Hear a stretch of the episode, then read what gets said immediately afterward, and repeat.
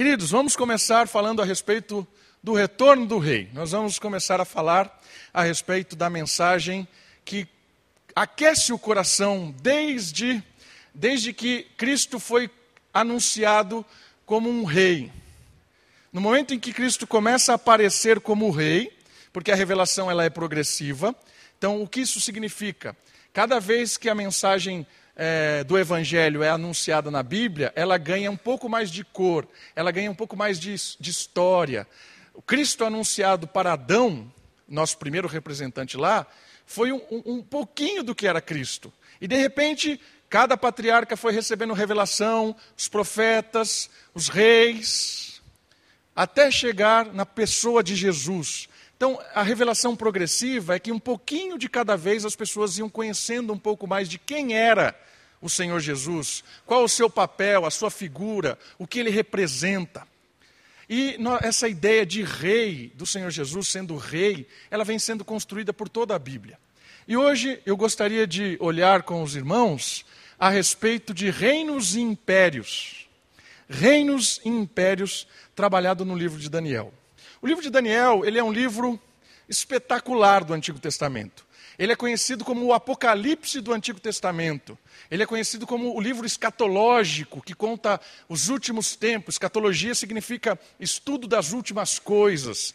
Então, o livro de, de Daniel, ele é um livro que, que revela coisas do futuro, coisas proféticas. E ele é dividido em, em duas partes. Primeiro, ele tem a sua parte histórica, em que ele conta Daniel e sua saga como cativo, depois como um jovem dentro de um império, alguém que cresce lá dentro, um político, no bom sentido de político, que não fazia politicagem, e ele cresce, ele é um, um grande administrador do Império Babilônico e depois no Império Médio Persa também.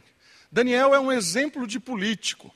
E o livro dele conta um pouco da sua história, e uma parte, a segunda parte do livro, revela coisas proféticas, coisas do futuro, coisas que Deus tinha para contar para a história dos personagens ali envolvidos. E nós vamos estudar hoje o capítulo 7 e nós vamos perceber algumas coisas relacionadas a reinos e impérios. O capítulo 7 é um pouquinho longo, mas eu quero ler ele completamente aqui, peço a sua paciência, a sua atenção. A gente vai ler o capítulo 7 e depois nós vamos estudar ele com algumas características que ele nos apresenta.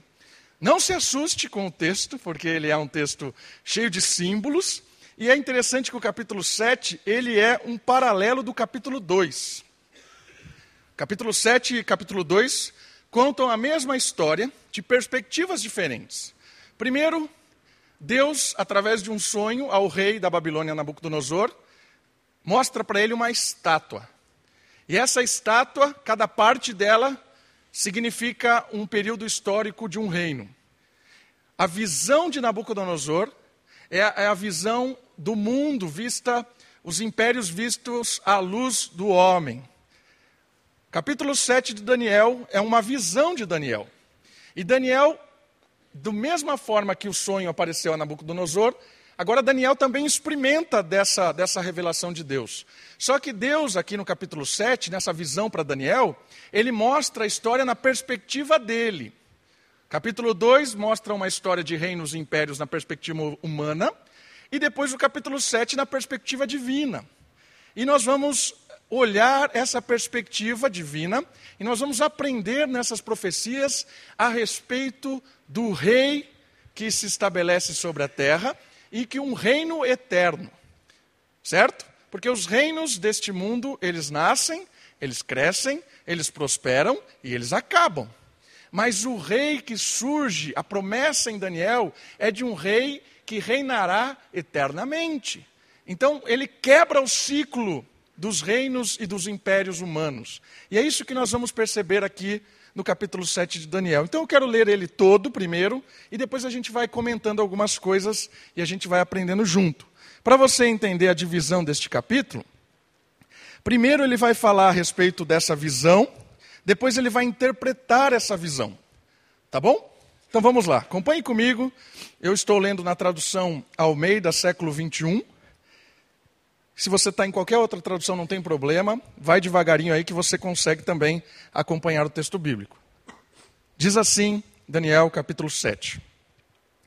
No primeiro ano de Belsazar, rei da Babilônia, Daniel teve um sonho e visões passaram em sua mente quando estava na cama.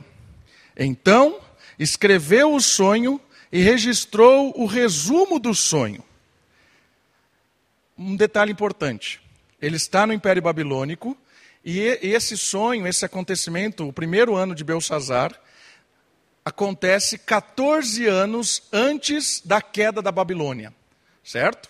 Então, antes do Império Babilônico cair, porque um outro império vem subjugá-lo, vem essa profecia, 14 anos antes do Império Babilônico cair. Ok? Vamos lá. Daniel disse: Numa visão à noite, vi que os quatro ventos do céu agitavam o grande mar.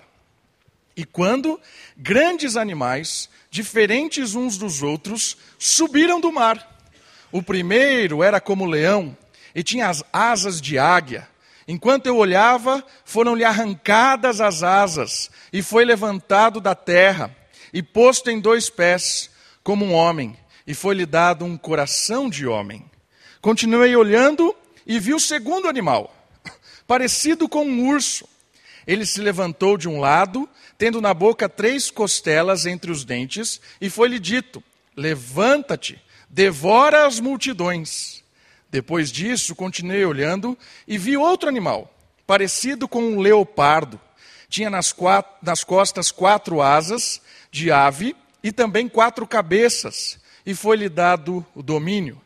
Depois, continuei olhando em visões noturnas e vi o quarto animal, terrível e assustador. Era muito forte e tinha grandes dentes de ferro.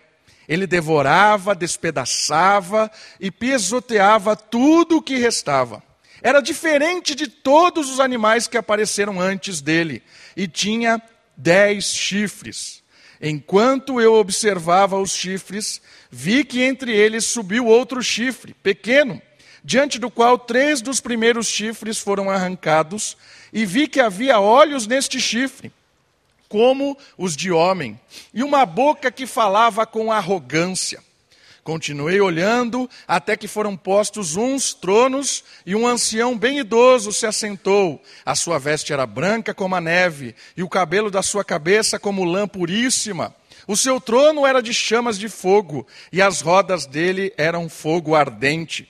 Um rio de fogo manava e saía de diante dele. Milhares e milhares o serviam e milhares de milhares estavam diante dele. Ele se assentou para julgar e os livros foram abertos. Então continuei olhando, por causa das palavras arrogantes que o chifre proferia. Fiquei olhando até que o animal foi morto e o seu corpo destruído. Ele foi entregue para ser queimado pelo fogo.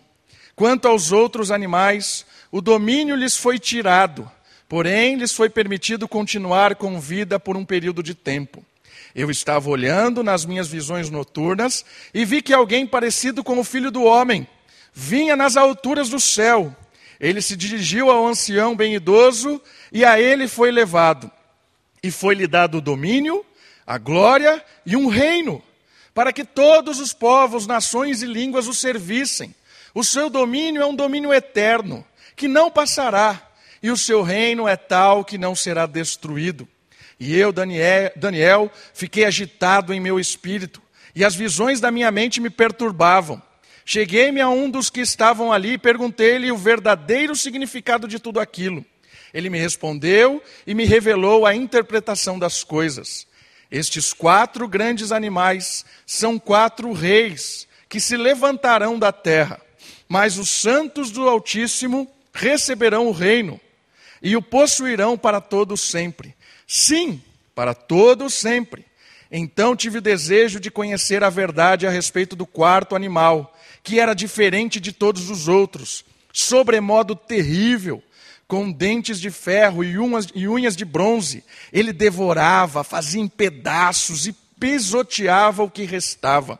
E também a respeito dos dez chifres que ele tinha na cabeça, e do outro que subiu e diante do, do qual caíram três isto é, do chifre que tinha olhos e uma boca que falava com arrogância, e parecia ser mais forte do que os demais.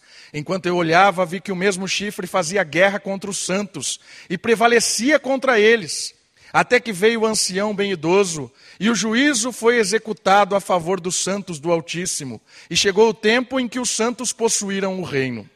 E ele me disse: O quarto animal será um quarto reino na terra será diferente de todos os reinos, devorará toda a terra, a pisoteará e despedaçará.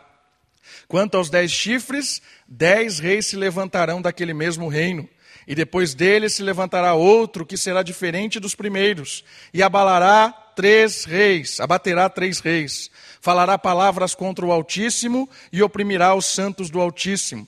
Procurará mudar os tempos e a lei, os santos que lhe serão entregues nas mãos por um tempo, tempos e metade de um tempo. Mas o tribunal se assentará para juízo e lhe tirará o domínio para destruí-lo e aniquilar por completo. O reino, o domínio e a grandeza dos reinos debaixo de todo o céu serão dados à multidão dos santos do Altíssimo. O seu reino será um reino eterno, e todos os domínios o servirão e lhe obedecerão. Esse é o fim da visão quanto a mim, Daniel. Os meus pensamentos muito me perturbam e o meu rosto ficou pálido, mas guardei essas coisas no coração. Que história, né? Que visão, que mistura de coisa. É um texto interessantíssimo e é um texto muito difícil ao mesmo tempo de entender. Eu fico pensando, uh, quando Daniel recebeu isso, e ele, mesmo tendo a sua explicação, ele não pôde entender por completo. Mas hoje, quando a gente olha o que aconteceu, e como a gente olha esses impérios que foram surgindo e foram caindo, a gente olha e fala assim: quão precisos são essas profecias? Como isso aconteceu?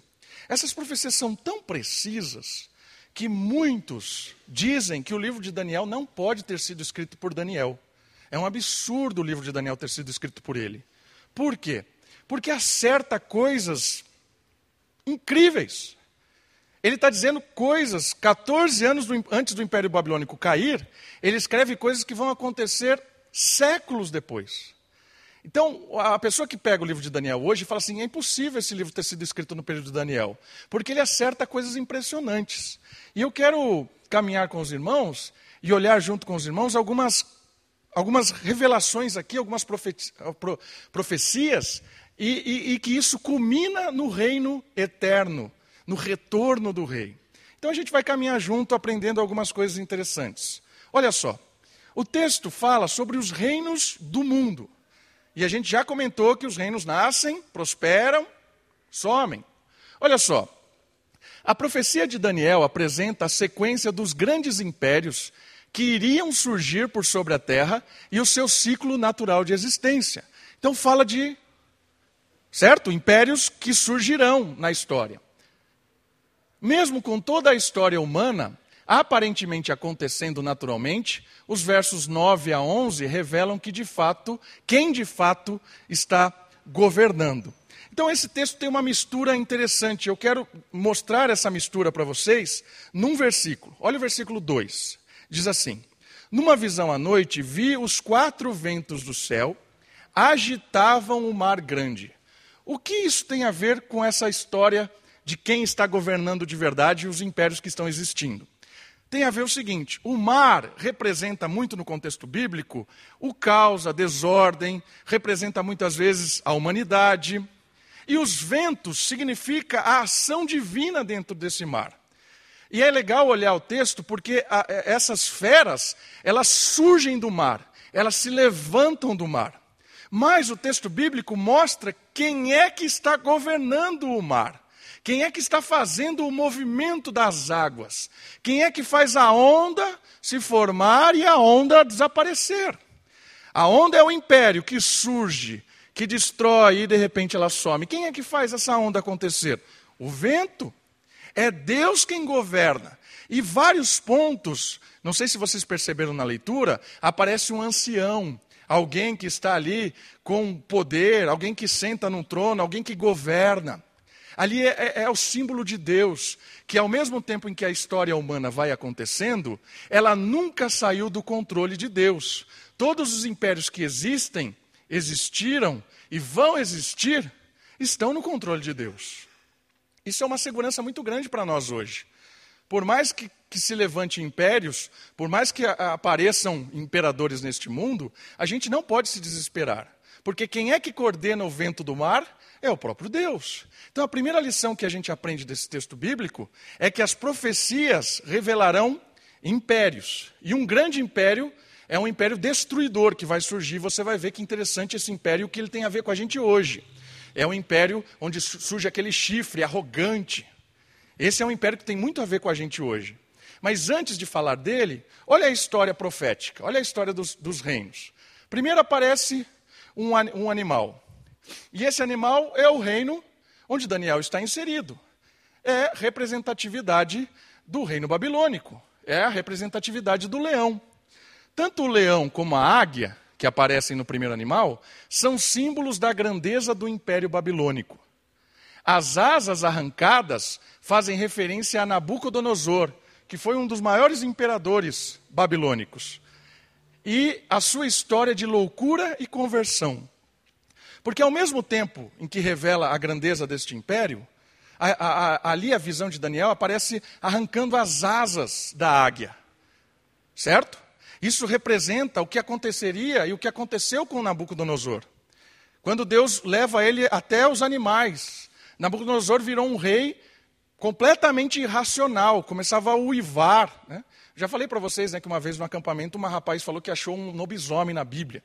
E eu falei, que legal, me mostra o lobisomem. Aí ele leu o texto de Nabucodonosor, que uivava, comia lá as coisas, como um animal. Eu falei, é isso aí mesmo, é o lobisomem. É daí que vem a, a, a, o ciclo lá do, né, do, do, do, crepúsculo e tudo mais. É isso aí, você está bem certinho.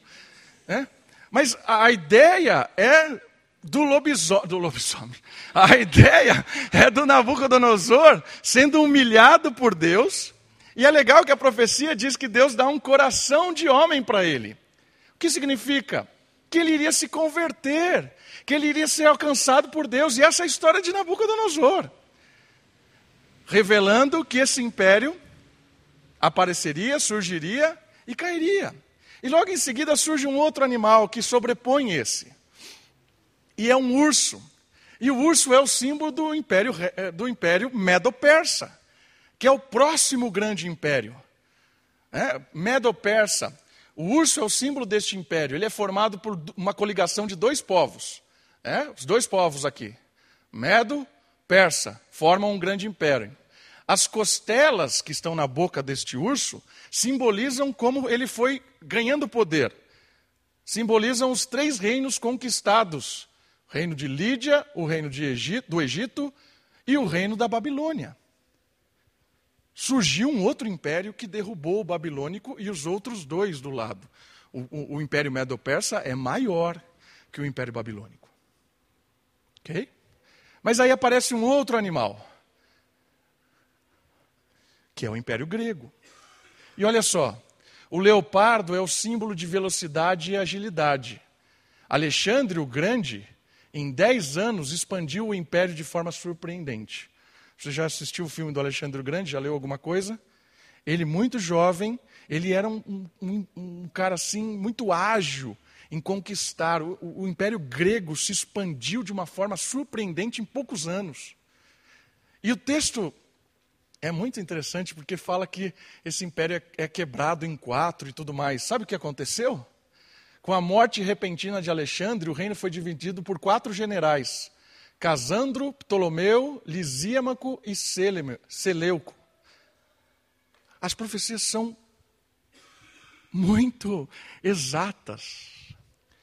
Vai surgir o império, o império babilônico, o império medo-persa, o império grego. Vem com uma rapidez, toma o controle de tudo e domina toda a história. E aí vem o último animal, que é o terrível. E esse último animal, ele representa um império local, mas ele é, um, um, um ele é uma representativa é um, é uma representa, é um império representativo de forma tipológica. O que é isso? Ele é um tipo de império que característica, caracteriza algo maior do que o próprio império local. Ele é um tipo de. Como, por exemplo, Davi é um, um tipo de Cristo, certo? Ele representa um Cristo.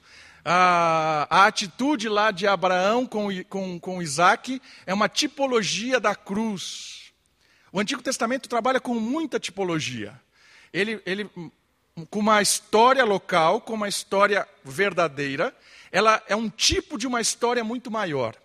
E esse último império, o último império que surge, ele é um império local, real e verdadeiro, uma história que acontece, mas ele é um tipo de um império terrível. Olha que interessante, esse quarto e último animal que ele é terrível, ele é o Império Romano. Ele é o reino romano. É um animal diferente dos outros marcado pela sua força, pelo seu poder e pela sua perversidade. Isso aconteceu no Império Romano? Sim. O Império Romano se expandiu de uma forma extremamente agressiva. Se você viu um pouco da agressividade no filme A Paixão de Cristo, você talvez se escandalizou com como Jesus foi açoitado pelos romanos. Aquilo ali é um pouquinho do que eles faziam. Os romanos matavam as pessoas na cruz. É uma morte cruel. Roma é um, uma tipologia de um império terrível. É a tipologia de um império que perseguia, que matava. O Império Romano acabou e perseguiu com acabou com muitos crentes, perseguiu os crentes.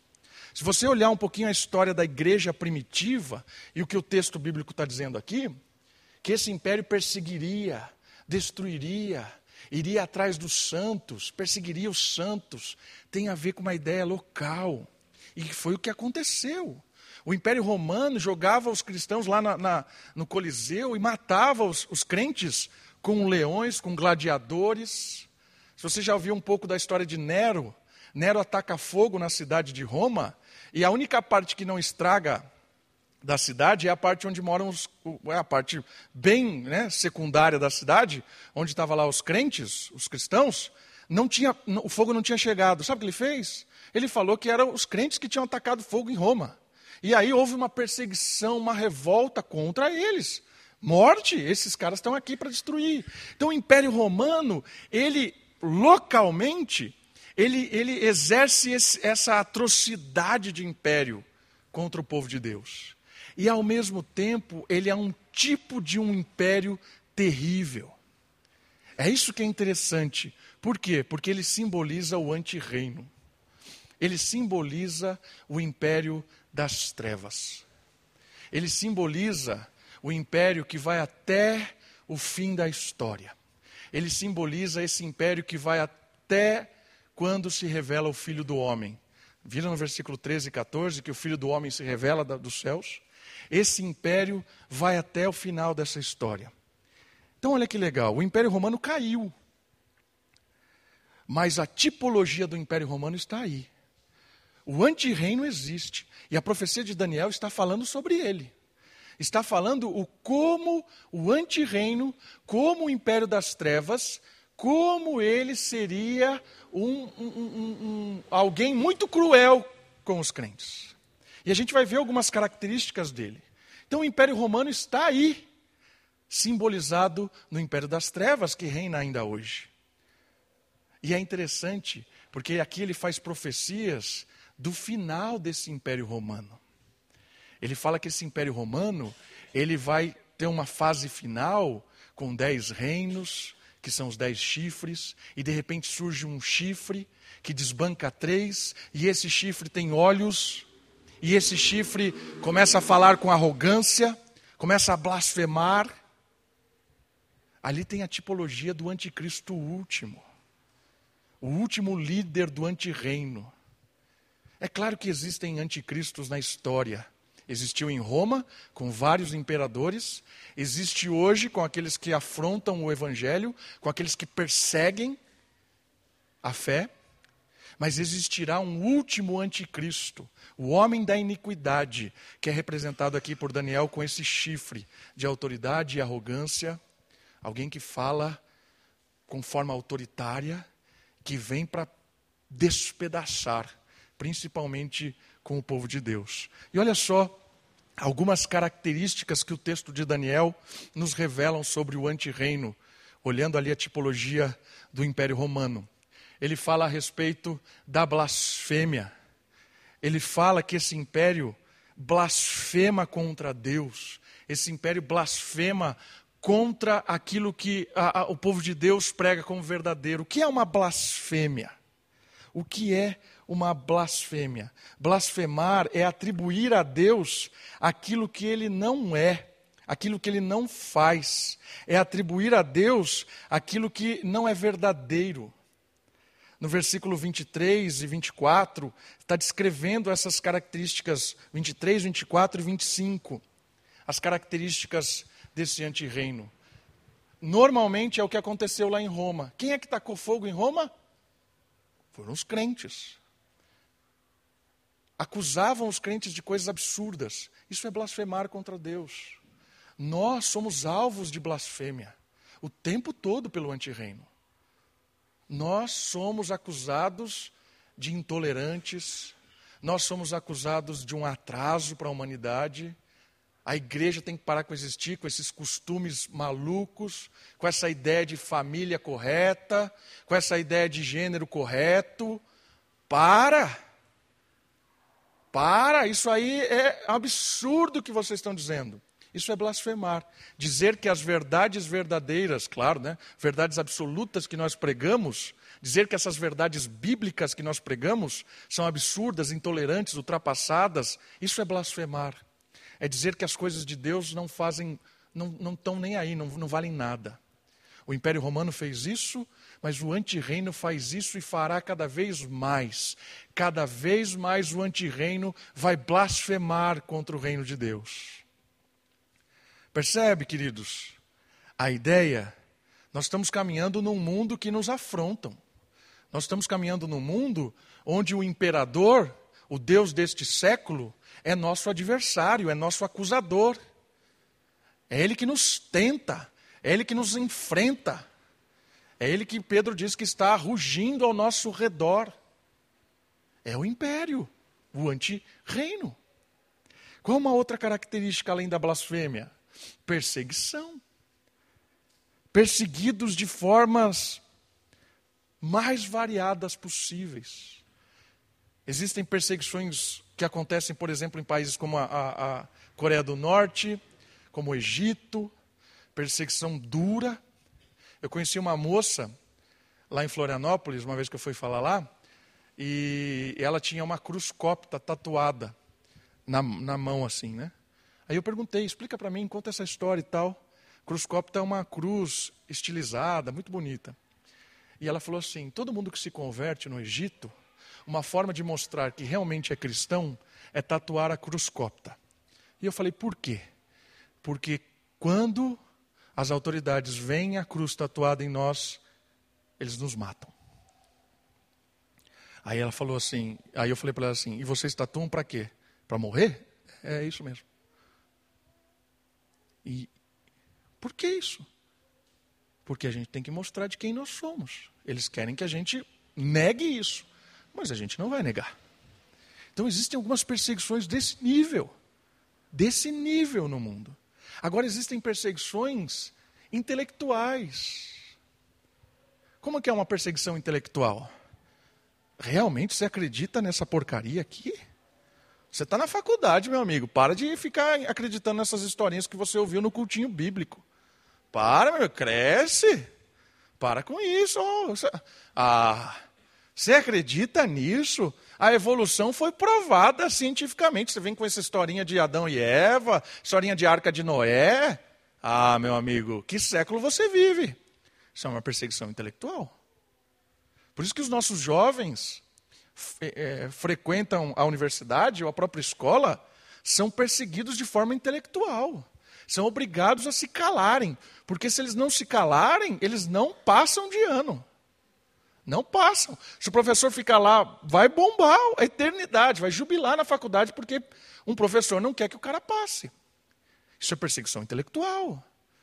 Existem vários tipos de perseguições. Vários tipos de perseguições. Você quer ser perseguido? Comece a pregar a palavra de Deus.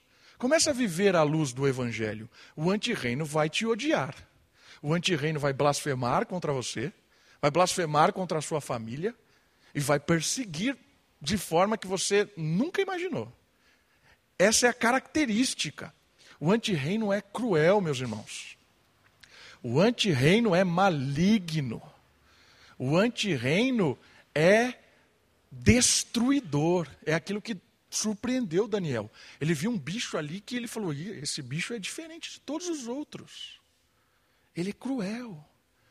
Cuidado, irmãos. A gente está caminhando como povo de Deus e às vezes a gente está na linha ali com o antirreino, vendo as coisas, ouvindo coisas. Cuidado, porque o pecado e as propostas do antirreino são de esfaquear e girar a faca. Cuidado. O que mais? Religiosidade. Você percebeu quando ele falou isso no texto? De mudar a, as leis, de criar alguém apático. Ele fala muito disso aqui, de mudar as leis. Depois você pode ler lá na sua casa, leia esses textos com atenção, principalmente na interpretação da, das nações dos animais, quando ele fala do antirreino. O que é religiosidade? A religiosidade é quando o povo de Deus é seduzido pelas propostas e a gente começa a realmente achar que a igreja é algo que não tem nada a ver com o cotidiano. A igreja não tem nada a ver com a minha vida.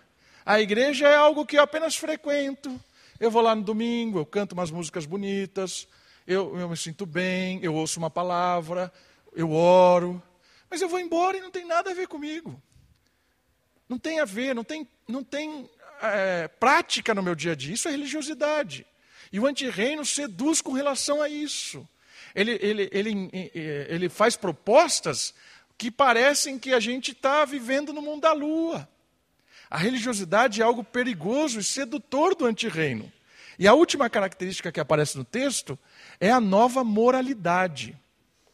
É um novo padrão do que é certo e errado.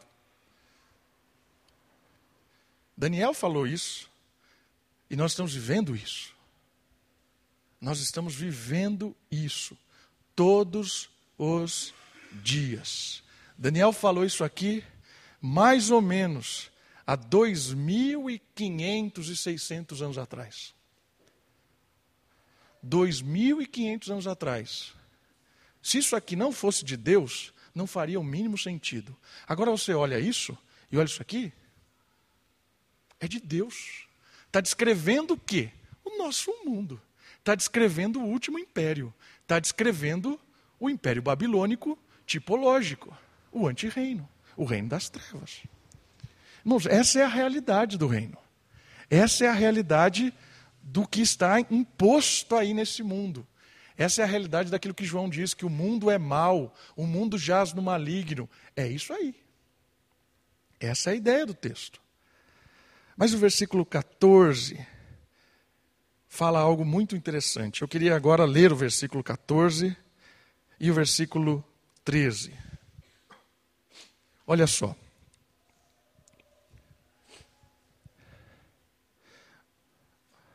Leu 12 também, olha só. Quanto aos outros animais, o domínio lhes foi tirado. Porém, lhes foi permitido continuar com vida por um período de tempo. Eu estava olhando nas minhas visões noturnas e vi que alguém parecido com o filho do homem vinha nas nuvens do céu. Ele se dirigiu ao ancião bem idoso e a ele foi levado. E foi-lhe dado o domínio e a glória e um reino para que todos os povos, nações e línguas o servissem. O seu domínio é um domínio eterno, que não passará, e o seu reino é tal que não será destruído. Queridos, aqui aparece a primeira vez na Bíblia tipologia, a terminologia, melhor dizendo, do filho do homem. O filho do homem. E é legal que o Filho do Homem foi o título mais usado por Jesus. É a identidade que ele mais assume, o Filho do Homem. Esta terminologia revela fatores importantes sobre o Rei, sobre quem é Jesus, que eternamente exercerá o domínio. Quando aparece a palavra Filho do Homem, que se apresenta diante do ancião que governa a história, e esse Filho do Homem recebe do ancião domínio, essa expressão filho do homem tem algumas coisas muito importantes reveladas em todo o Antigo Testamento, depois ela vai ganhando significado cada vez mais. E o primeiro significado é uma questão de humanidade. Jesus usa esse título 80 vezes, pelo menos, no Novo Testamento, falando que ele é o filho do homem. E tem a ver com a humanidade deste personagem. Quando Jesus fala que ele é o filho do homem, tem a ver que ele é humano, plenamente humano. É aquilo que a gente leu ali na confissão de fé. Ele é o mediador perfeito.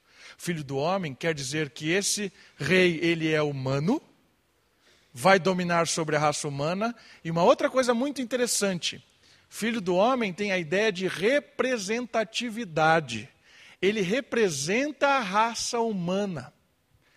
É aquilo que a gente leu do mediador perfeito ali da confissão. O mediador perfeito, ele é perfeito porque ele é divino e porque ele é humano.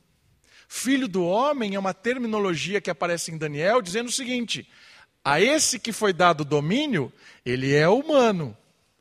E ele é representante de toda a raça humana. Então a expectativa de um reino futuro, de um rei futuro, é a expectativa de um reino e de um rei humano. Filho do homem tem a ver com isso. Quando Jesus usa essa terminologia para ele, ele está dizendo: Eu sou verdadeira, verdadeiramente humano. Eu sou igual a vocês, num sentido de raça. Eu sou humano. Isso significa, isso tem a ver com a terminologia filho do homem. O que mais tem a ver? Tem a ver com o sofrimento e a morte. Filho do homem é identificado com alguém que vai sofrer tem a ver com aquela terminologia de Isaías, do servo sofredor. O filho do homem tem a ver com, com essa característica de alguém que paga um alto preço. Se ele é representante, tem a ver com a dor que ele vai sofrer por representar. Nesse texto de Daniel, está falando mais do filho do homem no final da sua história, quando ele aparece como rei. Mas os outros textos do Antigo Testamento ajudam a gente a entender o panorama geral. Aqui Daniel está apresentando o, o filho do homem que aparece para sobrepor o império das trevas, para sobrepor o império romano tipificado. Esse filho do homem vem para reinar em absoluto. Mas quando você abre o leque do Antigo Testamento, aprendendo um pouco mais a respeito do Filho do Homem, você entende que esse Filho do Homem tem como objetivo sofrer, padecer, ser humilhado. Se você lê lá Isaías 53, você se surpreende com o servo sofredor, com aquilo que ele sofre, com aquilo que ele padece, com a sua humilhação. Tudo isso para nos libertar do império das trevas. O Filho do Homem é humano o filho do homem aparece em primeiro momento para sofrer no nosso lugar, para nos retirar do domínio das trevas. E a outra característica é que o filho do homem detém o direito de reinar. Ele conquista esse direito. Aqui já diz que o, o reino lhe foi dado, né? Foi-lhe dado o domínio. Lembra lá Mateus 28? texto da grande comissão, e toda a autoridade lhe foi dada. Quem é que deu autoridade para ele? O Pai. Quem é que dá autoridade aqui para o Filho do Homem? Quem está sentado no trono. É o Deus que comanda toda a história. Toda a autoridade lhe foi dada no céu e na terra. O Filho do Homem conquista o direito, conquista o direito de dominar conquista o direito de exercer autoridade, conquista o direito de reinar. Pelo quê? Pelo fato dele ser humano, representar a raça humana, e pelo fato dele sofrer e pagar o preço da humanidade. A sua obra lhe caracteriza como alguém que tirou, da, a, a, tirou da, do reino das trevas a autoridade do, deste mundo, ou seja, o reino das trevas expandiu aqui seu, o, o, os seus tentáculos, porque o nosso primeiro representante, que era Adão, administrou de forma errada. Ele era o nosso representante, por isso ele trouxe morte. O segundo representante foi obediente até a morte, e ele tirou os tentáculos do reino das trevas e colocou no lugar dele, e agora ele recebe o domínio sobre a criação. O filho do homem, então, ele detém o direito de reinar. Olha que legal. Então, nós estamos vendo que ele vem para reinar porque ele conquistou o direito de reinar. A autoridade lhe foi dada pelo Criador dos céus e da terra, a autoridade lhe foi dada pelo próprio Deus. Esse é o Filho do Homem, que se revelou em Cristo como sofredor e que morreu e que ressuscitou, e que agora Daniel nos apresenta como um rei que volta, glorioso, veio como cordeiro e retorna como leão veio para morrer e agora vem para dominar. Veio para ser julgado e agora vem para julgar. Olha que interessante. Um rei que conquistou o direito do reino pela sua obediência, pelo seu caráter, pela sua santidade. Esse é Cristo, esse é o Messias anunciado. E o texto de Daniel também fala a respeito de algumas características do reino de Cristo, desse reino. E olha só, algumas características do reino. Fala que o domínio dele é um domínio celestial e, ao mesmo tempo, é um, um domínio terreno. Ele reina do alto mas ele reina da terra. O que isso quer dizer?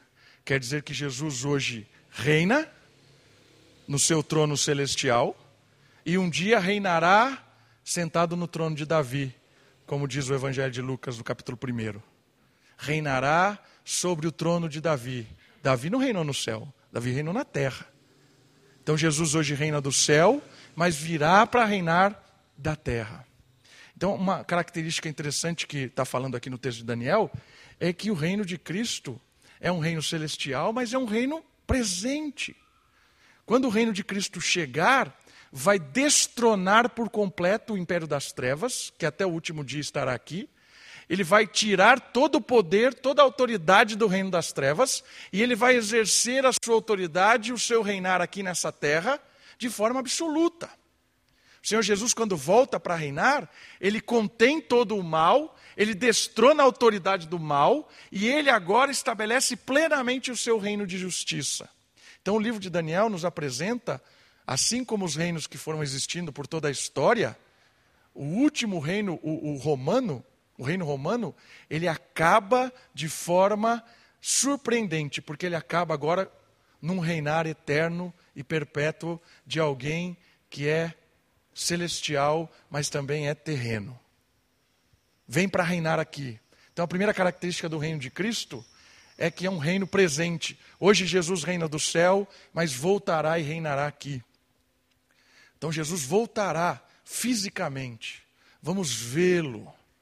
Certo? Jesus não vai voltar no nosso coração. Não, Jesus vai voltar fisicamente. Essa é uma expectativa de Daniel. Essa é uma expectativa nossa. É aquilo que os apóstolos, quando ouviram Jesus subindo na sua ascensão, quando Jesus sobe aos céus, eles ficam olhando, aparece o anjo e diz para eles: Assim como vocês estão vendo ele subir, ele voltará.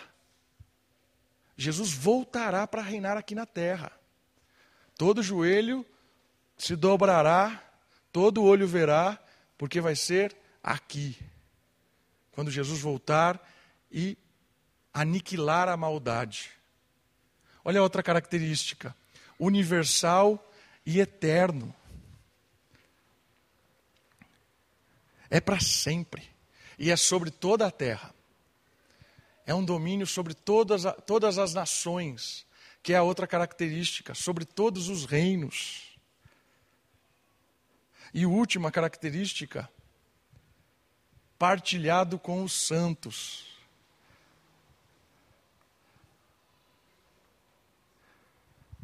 Olha só o 27. O reino, o domínio e a grandeza dos reinos debaixo de todo o céu serão dados à multidão dos santos do Altíssimo. O seu reino será um reino eterno e todos os domínios o servirão e lhe obedecerão. Ao mesmo tempo que ele é um rei absoluto e eterno, olha só, os santos reinam com ele. Percebeu algo interessante aqui? Neste reino, é um lugar estabelecido sobre a criação, sobre a terra. Ele é o rei que domina sobre todos, voltará para reinar em absoluto. Mas ele compartilha, por quê? Porque nós humanos também cuidaremos deste lugar novo, renovado, uma nova terra. Os santos administrarão essa nova criação. Isso é muito legal dessas características. Então, o filho do homem vem para reinar e vem para implantar este reino com essas características universais de justiça, de bondade, de misericórdia para todos sempre. E todos os crentes reinarão com ele para toda a eternidade. E eu quero terminar só comentando alguns detalhes da profecia, falando da, da última fase. Como o Império Romano representa ali, o reino das trevas, ele conta o final desse império. Então, no final dos tempos, no final dos tempos, se levantará um grande líder, se levantará um grande administrador mundial. E esse administrador mundial, ele usurpará o poder e ele governará esse mundo com grande crueldade. Esse é o último anticristo. Esse é o último rei do mundo, o, homem da iniquidade. Ele reinará e ele fará coisas absurdas e ao mesmo tempo ganhará simpatia do mundo todo. Ele vai ser destronado pelo Filho do Homem que veio do céu. Mas ele tem alguns aspectos dele, desse anticristo, cruéis demais cruéis demais. Então, há um momento final da história em que a perseguição será intensificada contra a igreja. Há um momento da história em que Deus vai permitir que esse último império se levante de uma forma muito cruel, mas ao mesmo tempo Deus está protegendo, Deus está cuidando e Deus tem um plano maravilhoso. Então, irmãos, eu queria que você olhasse a mensagem de hoje de uma forma a entender um pouco que a nossa história ela é em meio a uma batalha e que esse império das trevas, que é o império romano aqui representado em Daniel, vai até o fim. Ele só vai des ser destronado por completo quando Cristo voltar. E a nossa esperança está em Jesus, que garantiu que voltará que está conosco até a consumação dos séculos, que nos dá força para combater o império das trevas, porque o reino das trevas e o inferno não prevalecem contra a igreja. Então essa batalha, ela é algo que a igreja tem poder espiritual para trilhar, mas a nossa esperança é que o Rei dos Reis voltará e acabará com o reino das trevas e implantará o seu reino em definitivo. E aí nós reinaremos com ele para todo sempre. Essa é a nossa esperança. Irmãos, nós somos crentes vivendo num mundo mau. Nós somos pessoas com ideais de outro lugar. Nós somos pessoas que seremos o tempo todo desafiados. Por isso eu quero animá-lo a perseverar na doutrina de Deus, a perseverar na oração, perseverar na palavra de Deus, porque em todo tempo nós somos chamados a ser, sermos vigilantes, pessoas fortes, confiantes em Deus, é aquilo que o salmista diz, né? não, temo mal, não temo má notícia, porque o meu coração está no Senhor. É, é a nossa ideia, a nossa visão de mundo baseada nisso. Então não se engane com esse falso, falso evangelho que diz que quando você se converte, os seus problemas acabaram, não tem mais desemprego, não tem mais perseguição, não tem mais pessoas pobres, você nunca mais vai chorar, nunca mais vai ficar doente. Se está doente, determina para sair a doença. Se está desempregado, determina para abrir a porta de. Irmãos, isso é furada. Furada. Isso é anti-reino. Isso é aquela característica lá de mudança de lei. Né? O que Daniel está nos, nos advertindo é o seguinte: o rei vem para reinar, o domínio foi dado a ele. Ele volta e todo joelho se dobrará.